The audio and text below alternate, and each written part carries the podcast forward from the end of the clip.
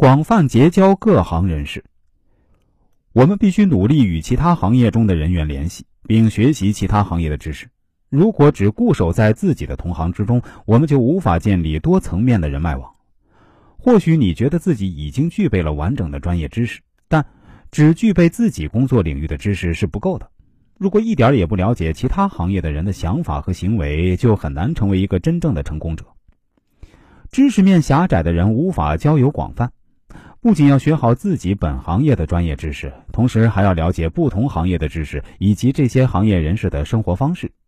不但能使自己见闻增加，还可以交到许多不同的朋友。日本的综合性贸易公司之所以在世界上名列前茅，就是因为这些综合性的贸易公司不只是销售产品，而且对知识的提供更为重视。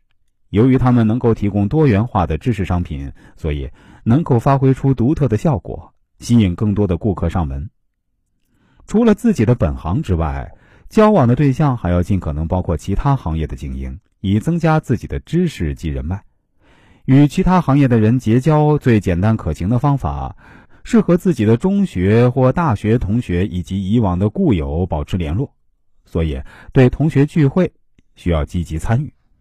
为了积极的与人们交往，踊跃参加各项活动，比如啊，利用孩子学校组织的家长活动或工作单位的活动，都可以成为与他人往来的渠道。从事内勤工作的专业人员很少有机会接触到公司以外的人，这时呢，可以利用自己的另一半。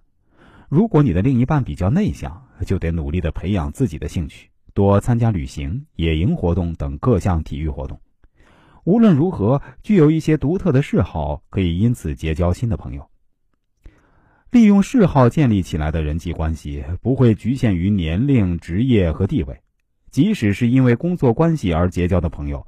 假如彼此兴趣相投，就容易在下班的时间以轻松的心情、和谐的气氛中进行交往。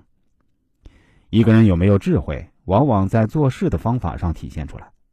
山外有山，人外有人，多结交其他行业的人，扩展自己的人脉，是成功的必备条件。人们常说“隔行如隔山”，每个人都有自己的交际圈。其实啊，这两种观点呢，也都有失偏颇。